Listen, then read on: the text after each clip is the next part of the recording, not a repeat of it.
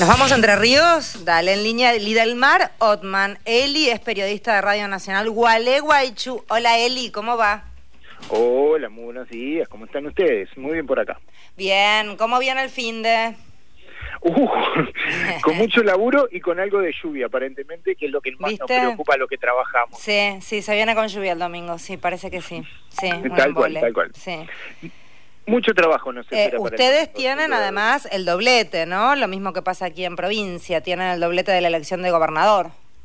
Exactamente, ah. acá se elige presidente y vice, además se eligen 19 parlamentarios del Distrito Nacional de Mercosur, vamos a tener los eh, parlamentarios por Mercosur Entre Ríos, vamos a elegir diputados nacionales en el caso de nuestra provincia y también la categoría de gobernador. Después tenemos las categorías de intendencia con sus concejales y lo que es lo nuevo, las vocalías.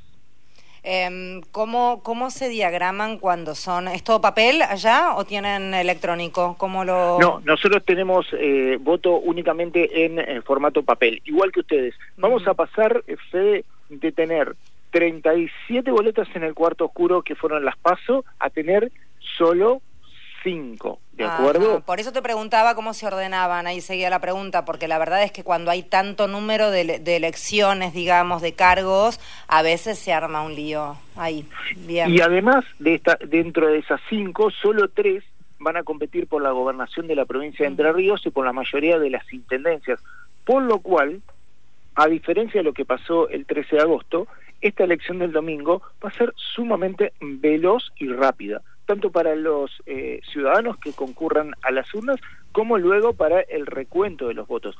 Nosotros estimamos acá en, el equipo hoy que estábamos eh, terminando de repartir ya la data de elecciones, que para la hora 20.30 aproximadamente ya vamos a tener alguna gran proyección y a partir de la hora 21, 21 y 30 que tendremos, por ejemplo, las intendencias eh, ya resueltas y a partir de las 22 como mucho conoceremos quién será el próximo gobernador de Entre Ríos. ¿Por qué digo gobernador?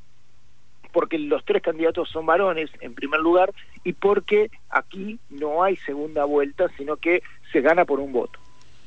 Claro, ¿cómo te va Eli? La misma situación de la provincia de Buenos Aires, se define el domingo quién será el futuro mandatario. Eh, ayer hubo una situación rara con este, el cierre de Frigerio y una denuncia de la Municipalidad de Paraná porque hicieron un corte de luz y después se supo que hubo una conexión clandestina, la del acto de Frigerio que dejó sin luz a la peatonal. Una cosa rara que pasó. Este, si no me equivoco, si no me equivoco, Frigerio estaba en sus este, actos de campaña hablaba de terminar con la oscuridad o algo así, ¿no? No. Eh, a ver, lo que lo que sucedió es que la Municipalidad de Paraná habilitó el acto en una de las plazas de la ciudad, esto es frente al, Comité de la Unión Cívica Radical, estaba hablando Ricardo López Murphy y se cortó la electricidad. Sí, exactamente, la Municipalidad emitió un comunicado, la Municipalidad de Paraná, diciendo que se generó un consumo excesivo de energía y eh, eso afectó, digamos, el suministro en esa cuadra y también que faltó un poco de agua en eh, tres cuadras, cuatro cuadras alrededor de la plaza. A las pocas horas de esa comunicación oficial de la Municipalidad de Paraná vino la desmentida del lado de Juntos por Entre Ríos, que emitió un comunicado y mostró justamente la autorización eh, municipal con respecto a esta situación del acto. ¿En qué se enmarca esto, Mario? En que desde las PASO hasta las generales, las campañas en Entre Ríos se enradecieron, fueron un poco más sucias. De hecho, fue una pregunta que le pudimos hacer a la mayoría de los candidatos a gobernadores y todos coincidieron en eso acusaciones cruzadas, eh, judicialización de las candidaturas, eh, impugnaciones de candidatos a intendentes por eh, no cumplir la constitución de la provincia de Entre Ríos. Hubo varias situaciones de ese tipo en una elección en la que nosotros no estamos, o un estilo de elección en la que Entre Ríos no está acostumbrado.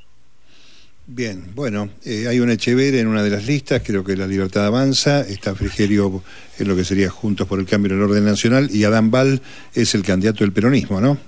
Exactamente, Sebastián Echeverre, hermano de quien fuera ministro de Agroindustria en la época de Mauricio Macri, es el candidato de la Libertad Avanza a la gobernación, junto con eh, Maida Espiasi de la ciudad de Urdinarren, acá cerquita de Gualeguaychú, En el caso de Agambal lo acompaña la intendente de la ciudad de Villaguay, me refiero a Claudia Monju, una intendente muy, muy valorada en la provincia de Entre Ríos por, su gestión en el centro de, nuestro territorio.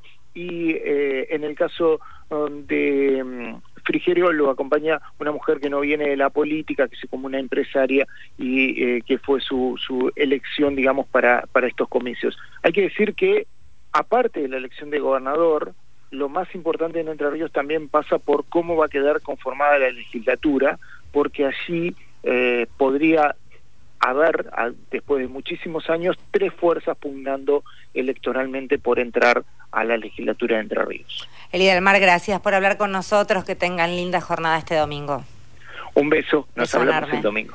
Elida del Mar Otman es quien hablaba, periodista de Radio Nacional Gualeguaychú, Entre Ríos.